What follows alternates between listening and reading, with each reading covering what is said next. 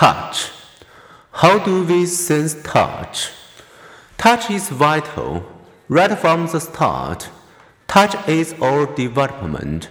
Infant rice deprived of their mother's grooming produce less growth hormone and have a lower metabolic rate, a good way to keep alive until the mother returns, but a reaction that stunts growth if prolonged. Infant monkeys allowed to see, hear, and smell, but not touch, their mother become desperately unhappy. Those separated by a screen with holes that allow touching are much less miserable. Premature human babies gain weight faster and go home sooner if they are stimulated by hand massage. As adults, we still yearn to touch, to kiss, to stroke, to snuggle. In experiments, strangers separated by a curtain, using their hands to touch only each other's forearms, have been able to communicate anger, fear, disgust, love, gratitude, and sympathy at levels well above chance.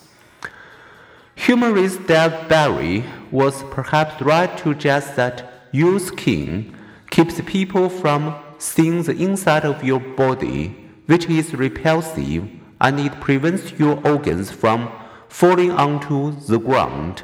But skin does much more. Touching various spots on the skin with a soft hair, a warm or cool wear, and the point of a pin reveals that some spots are especially sensitive to pressure, others to warmth, others to cold, still others to pain.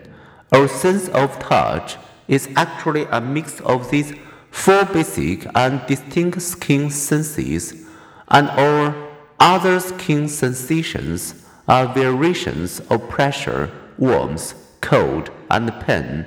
Some examples Stroking adjacent pressure spot creates a tickle. Repeated gentle stroking of a pain spot creates an itching sensation. Touching adjacent cold and pressure spots triggers a sense of wetness, which you can experience by touching dry, cold metal. Stimulating nearby cold and warm spots produces sensation of hot.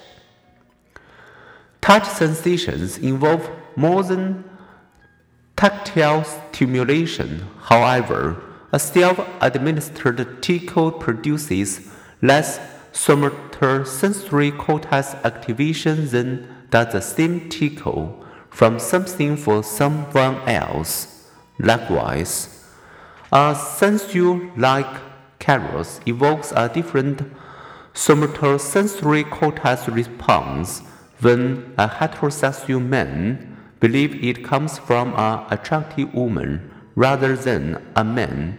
Our responses to tickles and caresses review how quickly cognition influences our brain's sensory response.